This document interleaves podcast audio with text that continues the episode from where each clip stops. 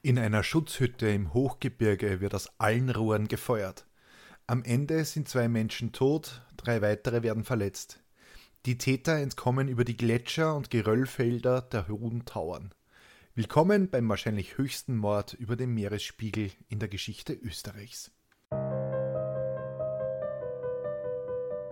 Willkommen beim Mörderische Heimat, dem Podcast über historische Kriminalfälle aus eurer Umgebung.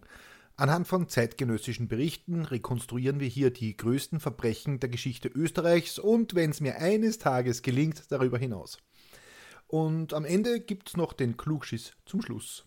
Mein Name ist Peter Zellinger und ich bin im Brotberuf Journalist. Heute geht es erstmals nach Salzburg und ein bisschen nach Osttirol.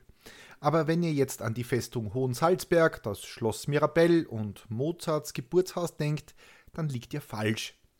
Unser heutiger Fall ereignete sich abseits von barocker Architektur und imperialem Prunk. Heute geht es ins Hochgebirge, genauer gesagt in die hohen Tauern. In einer Schutzhütte richten zwei junge Männer ein wahres Blutbad an. Sie schießen wahllos um sich, töten einen Lehrer und den Wirt der Hütte, verletzen drei weitere Gäste schwer. Und alles wegen einer Handvoll Schilling. St. Pölten kotzt mich an. Die St. Pöltener Hütte liegt nicht, wie der Name vermuten lässt, in Niederösterreich. Während die Landeshauptstadt des flächenmäßig größten Bundeslandes, naja, sagen wir mal, sich enden wollender Attraktivität und touristischer Beliebtheit erfreut, ist das bei der St. Pöltener Hütte ganz anders. Hier kommen die Gäste gerne hin, genießen gutes Essen und bewundern die spektakuläre Aussicht. Alles Dinge, die man in der Stadt St. Pölten nicht findet. Dass die Hütte so beliebt ist, liegt hauptsächlich daran, dass sie nicht in der niederösterreichischen Tiefebene, sondern im Salzburger Hochgebirge liegt.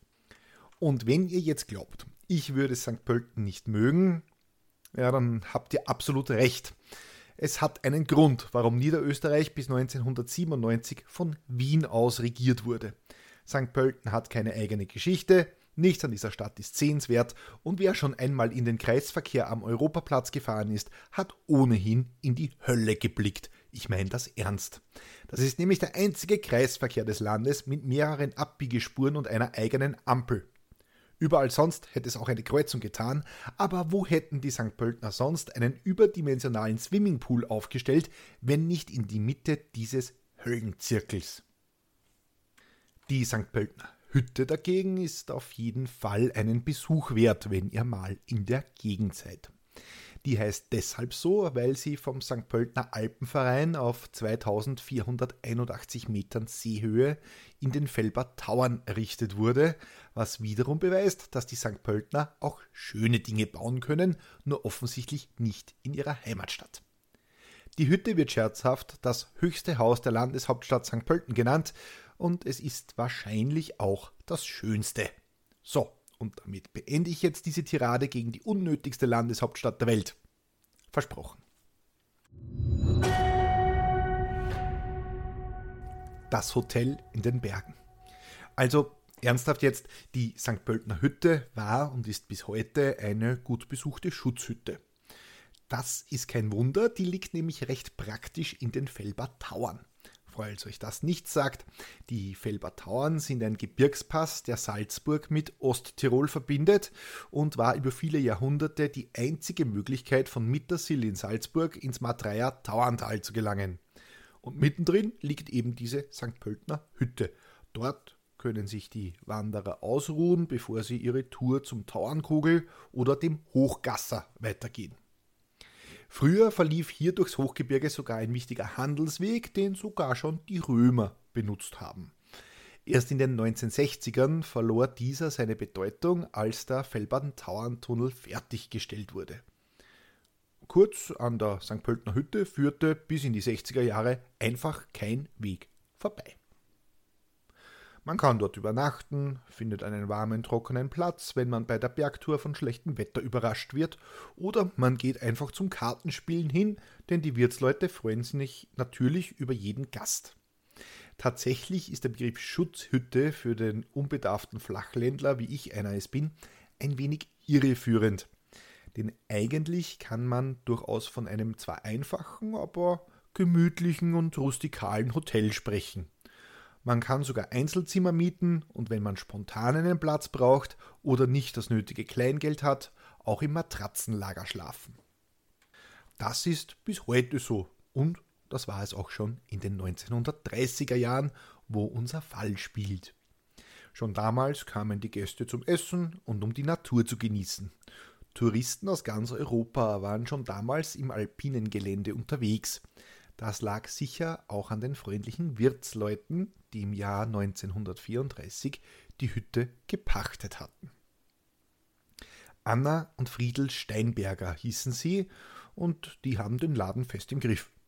Die Salzburger Nockerl von Anna erfreuen sich größter Beliebtheit. Dabei handelt es sich um eine Süßspeise, die hauptsächlich aus Eischnee und Zucker besteht, die zu drei Pyramiden geformt werden und warm verzehrt werden. Wirt Friedel dagegen ist sowas wie der Alleinunterhalter des Gasthauses. Er spielt mit den Gästen Karten und lässt sie auch manchmal gewinnen, wenn er sie mag. Er hielt auch im größten Sturm die verängstigten und durchnässten Wanderer bei Laune und er hatte immer eine noch wildere Berggeschichte zu erzählen als der Fuhrmann. Mit dem Berg, da kannte Friedel sich aus. Er musste oft selbst ins Tal. Die Straße war nicht befahrbar und so war der Rücken des stämmigen Wirts oft die einzige Möglichkeit, wie Lebensmittel und vor allem die Zutaten für Annas Nockerl vom, Tag, vom Tal rauf in die Hütte kamen. Manchmal half auch Kellnerin Bertha. Die ist hier aufgewachsen und könnte die Berge wahrscheinlich blind rauf und runter nennen. Bertha hätte wahrscheinlich auch eine hundertköpfige deutsche Schülergruppe über den Heuberggrat im Kleinwalser Tal gebracht, ohne dabei die Hände aus den Hosentaschen zu nehmen. Die Bergrettung, die braucht auch Karl Fürst nicht, denn der ist der Jugendleiter des St. Pöltner Alpenvereins. Er bringt Kindern und Jugendlichen die Faszination der Alpen näher und genießt selbst das grandiose Panorama fast so sehr wie das Kartenspiel mit Wirt Friedel. Die beiden treffen sich regelmäßig und sie dübeln in der Küche Karten, wie man bei uns sagt, während Anna kocht und Bertha den Abwasch macht. Die Vagabunden es ist der 21. August 1934 gegen 5 Uhr abends. Es ist Nebel aufgezogen, als zwei Wanderer die Gaststube betreten. Sie tragen die typischen Knickerbockerhosen und zerschlissene Lodenmäntel, wie sie eigentlich bei der Jagd zum Einsatz kommen. Obwohl die beiden Gestalten ziemlich wild und verwegen aussehen, sind sie willkommen. Erstens weist man im Hochgebirge Schutzsuchende nicht ab, und zweitens kennt Anna den älteren der beiden. Der dürfte so um die Mitte 20 sein und der hat vor drei Wochen schon einmal hier übernachtet und mit einem 100-Schilling-Schein bezahlt. So große Scheine ist man hier gar nicht gewöhnt. Das ist Anna im Gedächtnis geblieben. Der zweite Mann ist deutlich jünger, wobei die Bezeichnung Mann irreführend ist. Es ist mehr ein Bursche oder ein Bub, der ist vielleicht 16 Jahre alt. Die beiden essen heute Schmarrn mit Preiselbeeren, Sie mieten sich zwei Plätze im Matratzenlager, und schon gegen sieben Uhr abends verlassen die beiden die Gaststube und legen sich schlafen. Bald schon kehrt auch in der restlichen Hütte Ruhe ein und die Gäste gehen ins Bett. Weit vor Mitternacht sind alle Lichter gelöscht und Ruhe kehrt an der Passhöhe ein. In Schutzhütten herrscht ganz in der Früh und am frühen Abend immer der größte Betrieb. Wanderer brechen im Morgengrauen auf, denn eine Bergtour in der Gegend kann schon zwischen 10 und 14 Stunden in Anspruch nehmen. Abends kommen sie dann zurück und bleiben noch über Nacht, oder neue Wanderer kommen, um gleich vor Ort zu übernachten, um in der Früh eben aufbrechen zu können. So auch an diesem Tag. Am Morgen haben Friedel, Anna und Bertha alle Hände voll zu tun, die Gäste zu versorgen, denn die haben es eilig und wollen schnell aufbrechen. Die bekommen noch ein Lunchpaket, ich weiß nicht, ob man den Begriff Shortbackel auch in Salzburg verwendet, aber das ist halt ein Lunchpaket, das man sich mitnimmt. Und dann brechen die Gäste eben auf. Die beiden jungen Männer in den Knickerbockern und den zerschlissenen Lodenmänteln sind nicht dabei. Die liegen noch im Matratzenlager und schlummern. Denn geschlafen haben sie in der Nacht nicht viel, wie sich später herausstellen wird. Das Blutbad beginnt. Die beiden unheimlichen Gäste erscheinen erst gegen halb elf Uhr in der Wirtsstube. Gegen Mittag ist am wenigsten los in der Hütte und dass die jungen Männer jetzt schon einen Liter Rotwein bestellen, kommt der Anna, der Wirtin, komisch vor. Außerdem tragen sie schon wieder ihre Lodenmäntel, obwohl der Kamin eingeheizt ist. Aber der 50-Schilling-Schein, den ihr der ältere der beiden zusteckt, lässt die Bedenken rasch verfliegen. Nur drei weitere Gäste befinden sich in der Stube ein Versicherungsbeamter aus der Gegend, ein junger Student und ein Tourist aus Rotterdam, der hier seinen Urlaub verbringt. Die beiden eigenartigen Gäste reden nicht viel und sind mit ihrer Weinflasche beschäftigt. Anna steht am Herd und ihr Mann Friedel und der Bergführer Karl sitzen am Küchentisch und dübeln einmal wieder Karten und versuchen sich nicht nur dabei, sondern auch mit ihren Berggeschichten zu übertrumpfen. Kellnerin Bertha macht wie immer den Abwasch.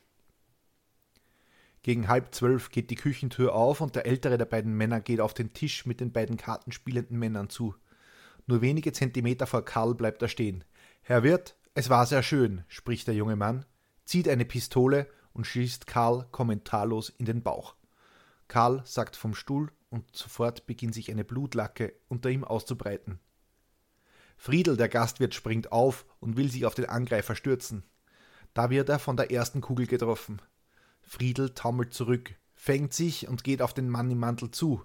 Noch ein Schuss trifft ihn. Friedel ist aber immer noch auf den Beinen. Weitere vier Schüsse wird der Angreifer abgeben, bis der stämmige Wirt neben dem Herd zu Boden geht. Anna schreit den Mann an: Bittschön, lasst uns doch leben! Sie und Bertha rennen davon nach draußen. An Bertha pfeift noch ein Schuss vorbei. Knapp verfehlt. Glück gehabt. Sie kommen davon, weil der Angreifer seine achtschüssige Steierpistole leer geschossen hat. Eine Kugel traf Karl, sechs den Wirt Friedel, eine Patrone hat Bertha gegolten, sie wurde aber nicht getroffen. Draußen laufen die beiden Frauen in Richtung des Tauernkogel und verstecken sich hinter einem Felsen. Drinnen hören sie weitere Schüsse, diesmal aus dem Gastraum. Der zweite Mann, der jüngere, offensichtlich noch ein Teenager, war im Gastraum geblieben. Als er Schüsse und Schreie aus der Küche hörte, stand er wortlos auf und zog ebenfalls eine Pistole aus seinem Mantel. Er eröffnete das Feuer zuerst auf den Versicherungsbeamten. Der wirft geistesgegenwärtig einen Tisch um und will hinter der dicken Holzplatte in Deckung gehen. Doch die Kugel durchschlägt den Tisch mühelos und trifft den Mann am linken Oberschenkel. Ein zweiter Treffer streift seinen Arm. Da klickt plötzlich die Pistole, offensichtlich eine Ladehemmung. Das ist die Chance für den Angeschossenen und die beiden anderen Gäste, den Studenten und dem Mann aus Rotterdam, zu fliehen. Sie rennen nach draußen. Der Angreifer im Gastraum hat mittlerweile nachgeladen. nachgeladen. Kugeln pfeifen ihnen hinterher. Der Student namens Erwin Wiedermann wird an der Stirn und der Achsel getroffen. Beides Streifschüsse. Er blutet zwar, ist aber nicht lebensgefährlich verletzt. Der Niederländer, ein Lehrer namens Scheuerrogel, erleidet einen Streifschuss am linken Arm, auch er wird dadurch nur leicht verletzt. Im Tumult schaffen es der blutende Student und der schwer getroffene Versicherungsmann zu den beiden Frauen in Deckung, während Scheuerogel verwirrt vor der Hütte herumirrt. Anna rennt zu ihm. Bittchen, helfen Sie mir meinem Mann und den Karl, die sind da noch drinnen, sagt sie zu Scheuerogel. Der Tourist versucht die Tür zu öffnen, doch die ist plötzlich versperrt. Anna geht ein Stück den Hang hinauf, um durch das Küchenfenster in die Hütte zu sehen. Da sieht sie das Beinpaar von ihrem Friedel. Nichts rührt sich, aber da ist Blut. Viel Blut. Bertha, lauf zur Matrea Hütte, die haben ein Telefon, sagt Anna zu ihrer 18-jährigen Kellnerin, die sofort losrennt. Anna und Scheuerogel versuchen, versorgen die Verwundeten. Der Versicherungsbeamte ist schwer verletzt, aus einem Stein und einem Taschentuch improvisieren sie einen Druckverband und legen ihn um den stark blutenden Oberschenkel des Mannes. Auch er wird überleben. Unterdessen kommen Wanderer an der Hütte an. Anna stürmt auf sie zu. Ihr müsst sie dir einschlagen. Mein Mann und der Karl, die wurden erschossen. Gemeinsam mit dem Lehrer aus den Niederlanden hackt das Touristenpaar die schwere Tür auf. Drinnen bietet sich ein Bild des Grauens. Friedel liegt ausgestreckt auf dem Küchenboden. Offenbar konnte er sich im Todeskampf noch umdrehen, versuchte sich am Herd hochzuziehen. Vergeblich. Friedel Steinberger starb am 22. August um die Mittagszeit in der Küche seiner Schutzhütte. Eine Blutspur führt in den ersten Stock. Anna und die Wanderer finden dort den 25-jährigen Jugendbetreuer des Alpenvereins Karl Fürst. Er hatte es trotz seines Bauchschusses geschafft, sich in den ersten Stock zu schleppen. Dort liegt er nun in seinem eigenen Blut. Er stirbt zwei Tage später im Krankenhaus in Schwarzach. Von den beiden Tätern fehlt jede Spur. Sie hatten dem Wirt den Schlüssel abgenommen, von innen abgesperrt. Mit den Eispickeln der Gäste brachen sie die Kasse auf und stahlen daraus 90 Schilling in Banknoten und 30 Schilling in Münzen, also insgesamt 120 Schilling. Das entspricht nach heutigem Geld etwa 490 Euro. Danach haben es die Täter unbemerkt geschafft, über die Geröllfelder des Hochgebirges zu entkommen. Die Ermittlungen.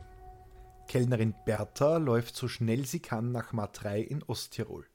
Ja, sie überquert die Bundeslandgrenze und schafft die Strecke in nur wenigen Stunden, was damaligen Berichterstattern einigen Respekt einflößte, wie sich die junge Frau im Rekordtempo durch das Hochgebirge schlagen konnte.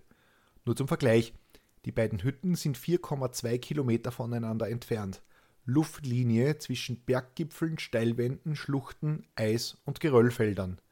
Bertha muss wirklich extrem schnell und vor allem sicher gerannt sein. Dort ruft sie die Polizei Mittersill an, die den zuständigen Gendarmerieposten Matrei per Telefon verständigen. Bertha kann die beiden Männer mit ihren Knickerbockers und den zerschlissenen Mänteln gut beschreiben. Beide sind große, aber schmächtige Burschen. Der ältere hat ein schmales Gesicht und kleine, zusammengekniffene Augen. Sie sind bewaffnet und offensichtlich sehr gefährlich. Sofort geht die Fahndung los. Auch Inspektor Josef Welkel, in anderen Quellen heißt er Pflegel, ist aber jetzt nicht so wichtig, ist daran beteiligt. Er hält auf den Straßen von Matrei Ausschau nach zwei jungen Burschen, auf die die Beschreibung passt. Warum auf den Straßen von Matrei? Naja, es gibt dort nicht viele andere Möglichkeiten, wo die hin können. Also alles andere ist Hochgebirge und da überlebst du halt alleine nicht lange. Das heißt, es ist schon ganz gut, wenn man auf der Straße in Matrei herumgeht, weil die Chance dort am größten ist, diese Täter dort zu erwischen. Und tatsächlich, auf der Straße nach Zell am See fallen den Beamten sofort die beiden jungen Herren mit ihren Knickerbockers und den Mänteln auf. Er stürmt auf die beiden zu. Woher sie kommen? fragt der Beamte. Aus Grimmel, wir waren im Hintersee baden, sagen die beiden im steirischen Dialekt. Da bemerkt Welkel, wie der ältere der beiden Burschen in seine Manteltasche greift. Der, der Polizist packt ihn am Handgelenk, zieht die Hand des Verdächtigen aus der Tasche und tatsächlich kommt eine Pistole zum Vorschein. Mittlerweile sind zwei weitere Gendarmeriebeamte eingetroffen, die beiden Männer werden festgenommen. Im Rucksack des Älteren finden die Beamten das gestohlene Geld sowie insgesamt 100 Schuss Munition. Drei Pistolen, eine Armeepistole von Steyr und zwei kleinere Waffen aus Spanien hatten die Täter dabei. Die Verdächtigen werden auf den Gendarmerieposten gebracht, wo die beiden im Verhör keine gute Figur machen. Sie leugnen, verstricken sich aber in Widersprüche. Aber die Identität können die Beamten feststellen, denn die beiden sind keine Unbekannten. Willi und Leo. Die beiden Mörder sind Willibald Bendinger, 22 Jahre, und Leo Egger, 16 Jahre. Beide stammen aus der Steiermark. Willibald, der ältere der beiden, ist schon seit drei Jahren arbeitslos. Essen bekommt er von der Gemeinde. Er wohnt im Armenhaus. Zuvor war er Hausarbeiter auf einem Bauernhof in Kapfenberg, wo er nur 6 Schilling, also etwa 25 Euro im Monat verdiente. In Bruck beging er erstmals einen Einbruch, als er und zwei Mittäter in die höhere Forstlehranstalt einbrachen und aus einem Schreibtisch 2000 Schilling stahlen. Das erklärt auch die großen Scheine, die er beim ersten Besuch in der St. Pöltner Hütte vor drei Wochen dabei hatte. Vor einem Jahr hat sich Willi bald mit dem 16-jährigen Leo angefreundet. Der Teenager arbeitete einige Zeit in einer Fabrik für Bügeleisen, verlor die Stelle aber und war seitdem arbeitslos. Am 18. August besuchte Bendinger den 16-Jährigen. Hast Lust auf eine Bergtour? fragt ihn der Ältere. Dafür fehlt mir das Geld, so der Teenager. Ich zahle, sagt Bendinger. Leo Egger nimmt seinen Rucksack, den Jägermantel, eine Decke und etwas Brot mit. Mit dem Zug fuhren die beiden anschließend nach Zell am See und dann nach Mittersill. Am 20. August gegen neun trafen sie dort ein. Sie übernachteten in einem Heuschober und gingen tags darauf zur St. Pöltner Hütte, wo sie am 21. August gegen 5 Uhr nachmittags ankamen. Unterwegs gibt Bendinger mit einem Bündel Geld an. Wenn er tut, was er sagt, dann wird Leo auch bald so viel Geld haben, sagt der Ältere. Wie das? Wir stehlen es. Und wir werden uns die Kasse aus der Schutzhütte holen, offenbart Willibald Bendinger seinen Plan, während er seinem Freund eine geladene Pistole in die Hand drückt, die Leo Egger in seiner Manteltasche steckt. Für den Notfall, sagt Bendinger. Vielleicht erinnert ihr euch, dass die beiden, als sie in der Hütte angekommen waren, früh ins Bett gingen und spät aufstanden. Sie haben wirklich nicht viel geschlafen, denn gegen Mitternacht schlichen sie hinunter in die Gaststube. Vor drei Wochen hatte Bendinger schon ausgekundschaftet, wo die Kasse steht. Mist, verschlossen. Die Kasse gleich aufzubrechen, würde die Wirtsleute aufwecken. Eine Flucht in der Nacht im Hochgebirge unmöglich. Also gingen die beiden wieder ins Bett. Sie waren offensichtlich alleine im Matratzenlager und so verbrachten sie die Nacht damit, einen neuen Plan auszuhecken. Bendinger würde die Hauptarbeit übernehmen. Er werde in die Küche gehen, die Wirtsleute bedrohen und sie dazu zwingen, ihm den Kassenschlüssel zu geben. Einstweilen soll Leo die Gäste in der Stube in Schach halten. Wenn er Schüsse aus der Küche hört, dann sei etwas schiefgegangen und dann soll auch Leo alle im Gastraum erschießen. Aber ich will niemanden erschießen, sagt Leo. Wenn du nicht mittust, schieße ich dich nieder. Wenn du davonläufst, schieße ich dich auch nieder, sagt Bendinger zu seinem verängstigten Komplizen. Kurz vor Mittag setzen die beiden dann den Plan in die Tat um und sie trinken sich mit dem Wein Mut an. Bendinger, der wohl nie vorhatte, die Wirtsleute und die Gäste am Leben zu lassen, geht an den Tisch. Warum er zuerst auf Karl und nicht auf den Hausherrn schoss, ist unklar. Vermutlich hat er Karl für den Wirt gehalten. Der 16-jährige Leo hatte noch nie vorher eine Pistole abgefeuert und hat relativ ungezielt um sich geschossen. Die Ladehemmung tat ihr Übriges, wodurch die drei Männer in der Gaststube mit dem Leben davonkamen. Als die Bewohner der Hütte entweder tot oder geflohen waren, sperrten die beiden die Hütte von innen zu und warfen den Schlüssel weg. Sie brachen mit den Eispickeln der Gäste die Kasse auf, stahlen 120 Schilling und entkamen vermutlich durch ein Fenster. Sie, sie nahmen nicht die markierten Wege, sondern stiegen über Geröllhalden vom Pass ab. Der Prozess. Und jetzt wird es ein bisschen historisch, keine Sorge, ich mache es kurz. Um den nun folgenden Prozess zu verstehen, muss man die Endphase der ersten österreichischen Republik verstehen. Keine Sorge, ich mache es wirklich kurz. Engelbert Dollfuß hatte im Jahr 1933 die Macht in Österreich übernommen und einen klerikal-faschistischen Ständestaat errichtet. Damals hatten die beiden großen Parteien, die christlich-sozialen, die spätere Vaterländische Front, sowie die Sozialdemokraten eigene paramilitärische Organisationen. Dollfuß ließ den Sozialdemokratischen Schutzbund verbieten, worauf es 1934 zu Kämpfen kam, die bis heute als Februaraufstände oder gar österreichischer Bürgerkrieg in die Geschichte eingingen. Und jetzt wisst ihr auch, wo das Misstrauen zwischen ÖVP und SPÖ herkommt. Das geht nämlich genau darauf zurück. Also der autoritäre Ständestaat war an der Macht und die Todesstrafe wurde wieder eingeführt. Zunächst wurden sozialistische Kämpfer hingerichtet, und genau so einer dürfte Willibald Bendinger blöderweise für ihn gewesen sein. Er war als Kommunist an den Februarkämpfen beteiligt, wurde dabei zweimal angeschossen. Bei einer Hausdurchsuchung fanden die Ermittler Fotos, die Bendinger bei den Kämpfen zeigen. Damit war sein Urteil eigentlich schon besiegelt, denn die Morde, die haben die beiden Burschen ohnehin gestanden, was man ihnen auch als Milderungsgrund hätte auslegen können. Aber für einen Schutzbundkämpfer und Kommunisten gab es im damaligen Österreich einfach keine Gnade. Zitat Das Gericht hat den Eindruck gewonnen, dass es sich hier um ein ganz beispielloses Verbrechen handelt, das durch eine ganz beispiellose Gemütsrohheit gekennzeichnet ist. Es kann kein Zweifel bestehen, dass die beiden Angeklagten sich vorher besprochen haben und die Absicht verwirklichen wollten, zumindest sämtliche männliche Insassen der Hütte zu töten, um sich in den Besitz des Geldes der Touristen und des Wirtes zu setzen. An der Mordabsicht kann kein Zweifel sein. Die beiden Angeklagten sind wie amerikanische Banditen vorgegangen, die mit Leben und Tod spielen.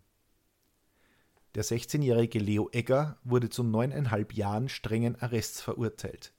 Der Drahtzieher Willibald Bendinger wurde zum Tode verurteilt. Zitat Als Bendinger das Todesurteil vernahm, sank er auf die Anklagebank nieder, stützte den Kopf in beide Hände und gebärdete sich verzweifelt.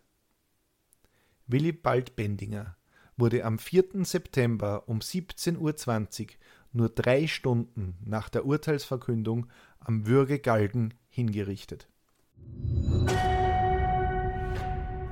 Klugschiss zum Schluss. Die St. Pöltner Hütte. Ich habe es eingangs schon erwähnt, aber die St. Pöltner Hütte gibt es heute noch. Und wenn ihr mal dort seid, eine goldene Plakette erinnert noch heute an die schreckliche Tat der beiden Burschen und an den getöteten Wirt Friedel und das Alpenvereinsmitglied Karl. Die Hütte bestand bis 1992 in ihrer Form, wie ich sie in der Geschichte beschrieben habe. Damals wurde die Hütte deutlich erweitert. Aber selbst in den 90ern war der Rücken des Hüttenwirts noch das bevorzugte Transportmittel für die Lebensmittel, wenn man nicht gerade auf einen Hubschrauber zurückgriff. Heute gibt es eine autarke, klimafreundliche Stromversorgung, eine eigene Kläranlage und so ziemlich alle Vorzüge, die man sich vorstellen kann. Aber das Matratzenlager mit Platz für 45 Bergwanderer gibt es weiterhin. Heuer feiert die Hütte ihr 100-jähriges Bestehen und auch wenn ich selbst noch nicht dort war, kann ich anhand der Bilder sagen, schaut gut aus und die hohen Tauern kommen gleich auf die Liste für den nächsten Urlaub. Zum Abschluss noch ein kleiner Hinweis. Euch ist vielleicht die kleine Anspielung auf die in Bergnot geratene deutsche Schulklasse im kleinen Walsertal aufgefallen. Da sind 99 Kinder und ihre Lehrer mussten da mit dem Hubschrauber vom Berg gerettet werden, weil sie weder die richtige Ausrüstung noch Kenntnisse über den Berg hatten.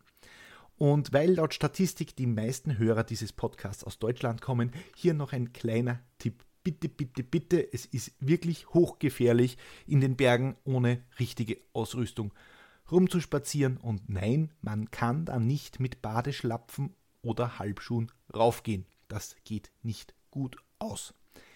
Wenn ihr einen ungefährlicheren und weniger aufregenden Urlaub wollt, dann kann ich euch stattdessen St. Pölten ans Herz legen. Dort passiert nämlich garantiert nichts. Gar nichts. Versprochen.